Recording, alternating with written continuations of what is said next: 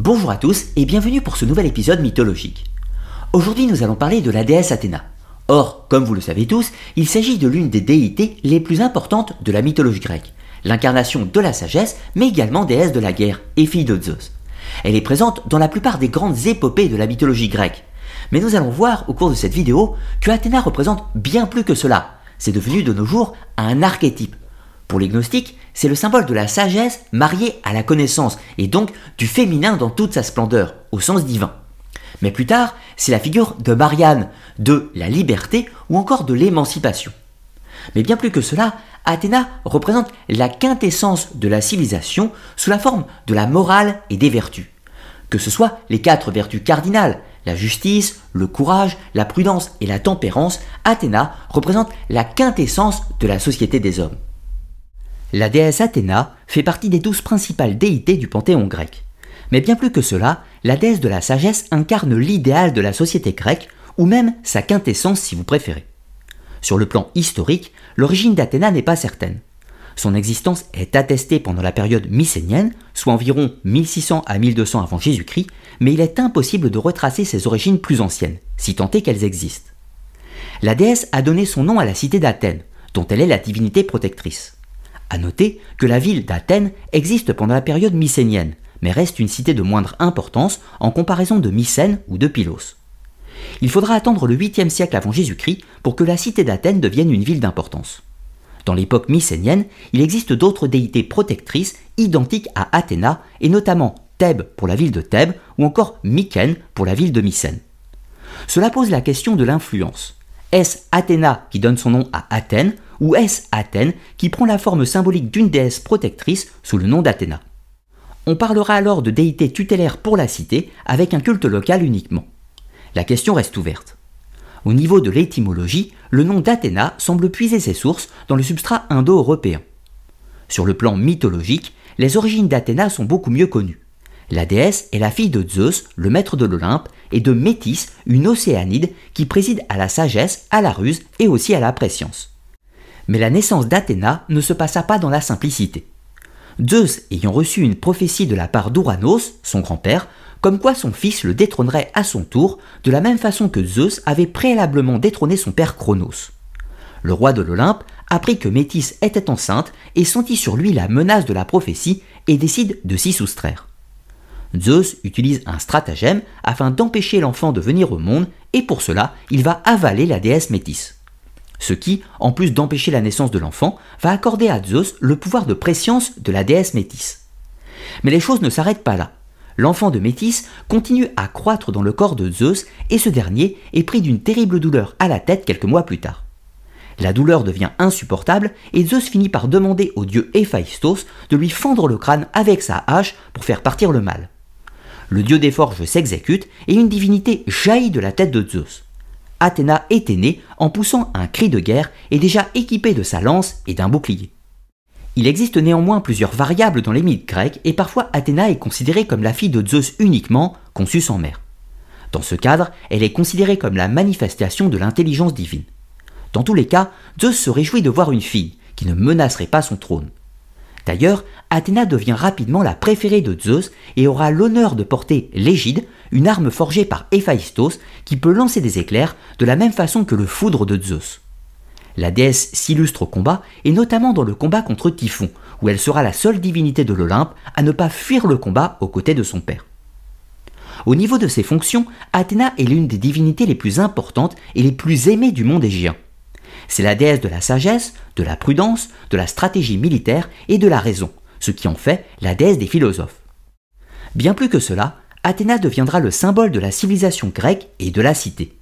Son aura va perdurer pendant des siècles et transmettra son archétype à de nombreuses représentations modernes comme la statue de la liberté ou encore la figure de Marianne.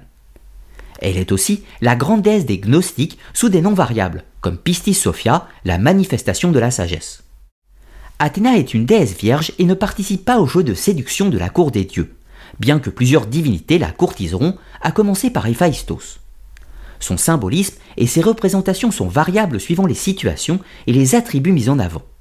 Pour les plus classiques, on retrouve le symbolisme de la chouette, l'olivier, les serpents et la tête de Méduse qu'elle porte sur son bouclier. Athéna porte aussi Nike, la déesse de la victoire dans sa main. Athéna participe à de nombreuses aventures mythologiques et l'une des plus célèbres étant son conflit avec le dieu Poséidon pour le contrôle de l'Attique. Pour mettre fin à la discorde, les deux divinités de l'Olympe se soumettent à l'arbitrage de Cécrops, le fondateur d'Athènes, ainsi qu'aux voix du peuple. Ils doivent chacun offrir un présent à la cité et les Athéniens, hommes et femmes, choisiront celui qui leur semblerait le plus utile pour le bien de leur cité. Poséidon offre un cheval noir invincible et tous les hommes votent pour lui, pensant que cela leur accorderait la victoire à la guerre. Athéna de son côté offre un olivier, symbole de la sagesse, et toutes les femmes de la ville votent pour elle, car elle souhaitait la paix et Athéna l'emporte sur Poséidon avec une voix d'avance. La déesse devient la divinité protectrice d'Athènes et de l'Attique, et Poséidon dans sa rage déclenche des tsunamis pour punir le peuple et submerge la ville. Les hommes imposent alors trois sanctions aux femmes de la cité pour calmer la colère du dieu des mers. Les femmes de la cité n'auront plus le droit de vote, les enfants ne prendront plus le nom de leur mère, et finalement, les femmes perdront le droit de citoyenneté. Cependant, c'est bien une déesse qui dirige la ville. Athéna est également très présente dans les épopées. C'est la divinité protectrice des héros, et ainsi elle aide les argonautes dans leur voyage pour chercher la toison d'or, elle aide Persée dans son combat contre la Méduse, elle aide Cadmos dans la fondation de la ville de Thèbes, et elle vient en aide à son demi-frère Héraclès lors de ses douze travaux et bien d'autres aventures encore. Athéna prendra le parti des Achéens pendant la guerre de Troie et elle veillera sur les héros grecs et particulièrement sur Ulysse lors de son périple de retour vers Ithaque, s'opposant une nouvelle fois à Poséidon. L'une de ses actions les plus célèbres sera de conduire l'armée des dieux et des demi-dieux pendant la gigantomachie. Elle affronte le géant Pallas en combat singulier et va le vaincre. Par la suite, elle utilise la peau du géant comme armure, d'où le nom de Pallas Athéna que l'on retrouve parfois comme symbole protecteur en amulette. Athéna est également une divinité civilisatrice. C'est elle qui insuffle l'esprit aux hommes après que Prométhée les ait conçus avec de l'argile. Puis c'est encore elle qui offre la connaissance aux artisans. Athéna donne les plans pour construire l'Argos, le bateau des argonautes, et elle enseigne les techniques agricoles et du filage, ce qui en fait la déité du travail. Au niveau du culte, Athéna possède de nombreux temples, le plus connu étant le Parthénon d'Athènes. Mais on en retrouve d'autres dans tout le monde grec, et notamment à Tyrinthe, à Sparte, sur l'île de Rhodes et bien d'autres encore. Les Romains vont l'assimiler à la déesse Minerve, qui elle-même vient de la déesse étrusque Menvra. Athéna est l'une des rares divinités des panthéons antiques dont l'iconographie et les symboles vont perdurer et même gagner en importance dans les civilisations européennes du Moyen Âge et de la Renaissance. Comme vous l'aurez bien compris, la déesse Athéna est omniprésente dans la mythologie grecque et se retrouve de façon directe ou indirecte dans la plupart des récits mythologiques. A noter également que ces histoires, comprenez ces mythes, sont relativement cohérents et ce, parmi tous les auteurs du monde gréco-romain, ce qui n'est pas forcément le cas de la plupart des autres divinités, où il y a des variables dans les arbres généalogiques et dans euh, le récit ou du moins la trame des différents mythes. Pour Athéna, cela est relativement homogène et cohérent. Un autre point tout à fait important, c'est que la déesse Athéna est l'un des trois grands archétypes féminins, si l'on peut dire, de la mythologie grecque, avec Héra et Aphrodite. Bien sûr, il existe une pléthore d'autres divinités, hein, que ce soit Artémis, Sélène et j'en passe bien entendu. Mais ces trois divinités, Héra, Aphrodite et Athéna, vont être au cœur d'une des plus grandes intrigues de la mythologie grecque, à savoir le moment de la pomme de la discorde apportée par la déesse Eris. Quelque temps avant la guerre de Troie, lors d'un grand banquet de mariage, toutes les divinités de l'Olympe sont invitées, et notamment Héra, Aphrodite et Athéna. Or, Eris n'est pas invitée, et pour se venger, elle va envoyer une pomme de la discorde, une pomme d'or, qui sera apportée dans le banquet avec une inscription dessus qui dit à la plus belle. Sous-entendu, cette pomme d'or devra appartenir à la plus belle des divinités.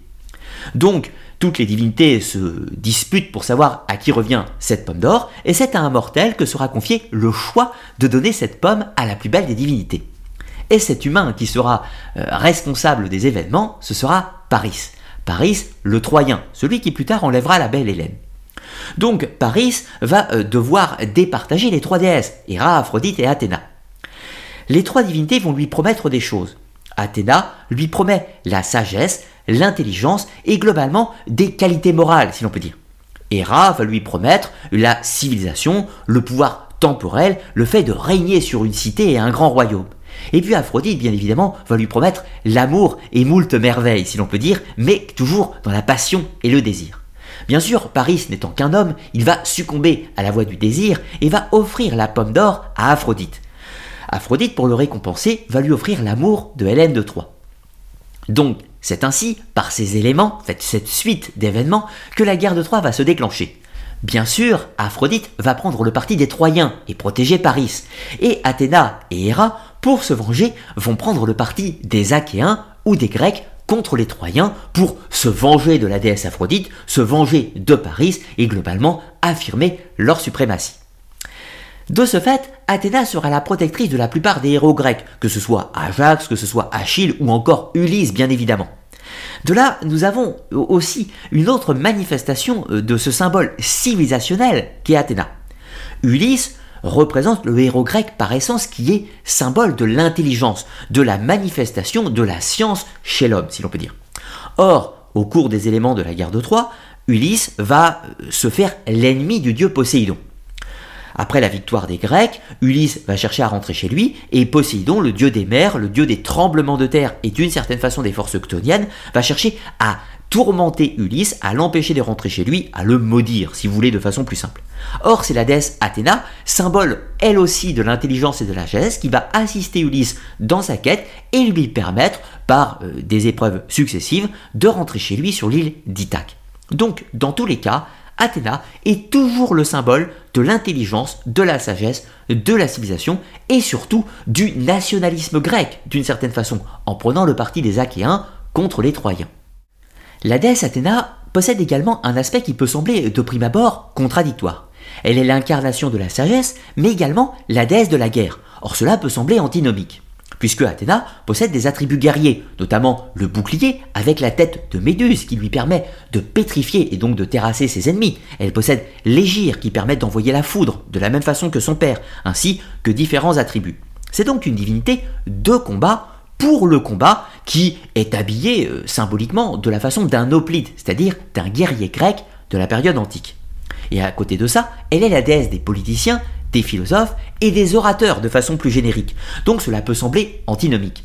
Mais remettons-nous dans le contexte. Nous sommes dans la période antique, dans un monde qui est bercé par la guerre, si l'on peut dire, et donc par les conflits entre les différentes cités, mais également entre le monde grec et le monde perse, pour prendre un exemple lors des guerres médiques. Donc, cette alliance entre la guerre et la sagesse n'est pas tellement antinomique. Et là, il faut faire une comparaison entre Athéna, déesse de la guerre, et Arès, le dieu de la guerre par essence. Arès est le dieu de la guerre au sens la barbarie sauvage, celui de la violence et de la bestialité, qui terrasse ses ennemis dans, la sauvagerie et euh, se recouvre, enfin, recouvre son lit des peaux des victimes, si l'on peut dire. Alors qu'inversement, Athéna est la déesse de la guerre qui doit l'emporter euh, sur un aspect moral, c'est-à-dire elle est la déesse de la guerre juste, de la guerre avec raison et avec sagesse. Et donc, par essence, elle est aussi la déesse de la paix celle qui sait mettre fin à la guerre, fin à l'affrontement, pour trouver une sorte d'équilibre raisonnable. Encore une fois, nous sommes toujours dans le symbole civilisationnel de la société grecque. Elle n'est pas la guerre au sens barbare, elle est la guerre au sens idéologique, celle de la raison, celle qui doit combattre pour défendre son idéal, mais également faire la paix pour préserver la situation et la société dans son ensemble.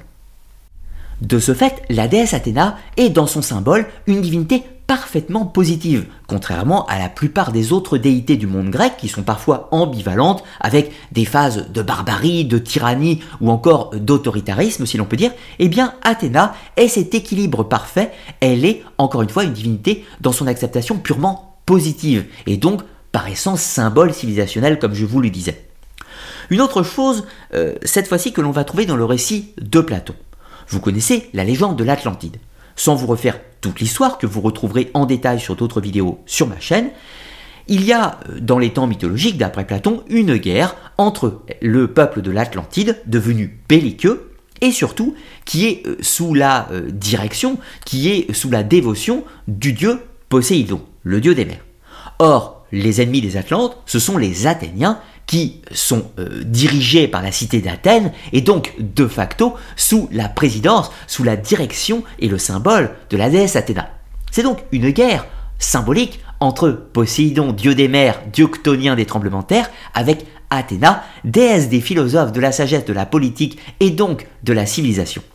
Ce conflit, vous l'avez déjà dans les mythes grecs, c'est euh, la bataille pour le contrôle de l'Attique, le conflit de la cité d'Athènes pour la direction de la ville entre Poséidon et Athéna. Eh bien, en fait, cet archétype se retrouve de la même façon transposé par Platon dans les légendes de l'Atlantide. C'est un conflit entre la force primitive bestiale de Poséidon, dieu des tremblements de terre et des mers, l'ouragan, si l'on peut dire d'une certaine façon, face à la civilisation, aux lois et aux morales manifestées par la déesse Athéna. Pour aller plus loin, dans la plupart des sociétés de l'Antiquité, l'individu possédait un corps et un esprit, mais également une sorte d'entité protectrice qui l'accompagnait, que l'on appelle parfois le daimon dans la société grecque, ou encore la philja dans la société scandinave ou germanique, ou encore sous d'autres noms dans les différentes cultures. Or, si l'individu, l'humain, possède une filja ou un démon protecteur, une sorte d'entité ou d'ange gardien qui veille sur lui, eh bien l'on peut dire que Athéna est cette entité protectrice, mais aux yeux de la civilisation ou de la cité, si l'on peut dire, dans sa globalité. Elle est l'âme du monde grec, l'âme du peuple, l'âme de la police, si vous préférez.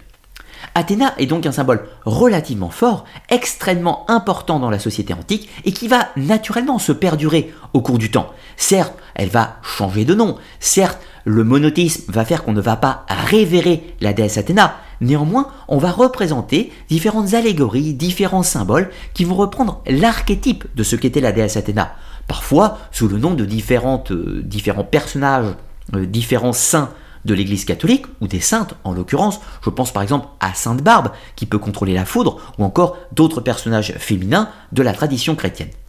On ne peut pas faire un rapprochement direct entre la Vierge Marie avec la déesse Athéna. Il sera beaucoup plus facile de représenter Héra en Vierge Marie, ou encore Cérès, Déméter ou Isis, et puis d'un autre côté, la figure de Marie-Madeleine pourrait beaucoup plus représenter euh, Aphrodite, qui est le principe des passions charnelles de l'amante dans euh, l'hypothèse euh, d'une idée gnostique de, de parallèle féminin du Christ, bien sûr dans une démarche gnostique.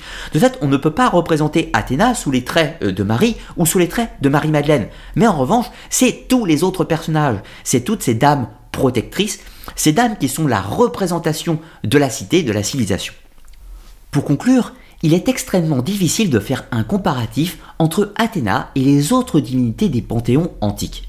Il est facile de faire des comparatifs entre Zeus et d'autres divinités dans d'autres mythologies. Il est facile de faire des comparatifs entre Aphrodite et par exemple Astarté dans le monde du Proche-Orient. Il est facile de faire des comparaisons entre Artémis, déesse sacheresse, avec par exemple Freya, qui peut ressembler à Aphrodite ou Artémis, suivant les différentes représentations. En revanche, il est beaucoup plus difficile de trouver des équivalents d'Athéna dans les autres mythologies. Certes, l'on pourra faire de petites pirouettes pour faire des rapprochements, mais cette particularité, cet archétype grec qui est le symbole divin de la civilisation, sous son aspect de femme sagesse, qui deviendra un symbole d'agnostique, me semble propre à la civilisation grecque. Dans tous les cas, j'espère que vous aurez apprécié cette vidéo et pensez comme d'habitude à liker, partager et commenter la vidéo et vous pouvez également la soutenir sur Tipeee si vous en avez le désir. Dans tous les cas, vous pourrez retrouver en description de cette vidéo la bibliographie afin de poursuivre plus en avant vos recherches et moi de mon côté je vous dis à très bientôt pour de nouvelles vidéos histoire, archéologie et mythologie mais également des sciences occultes. A très bientôt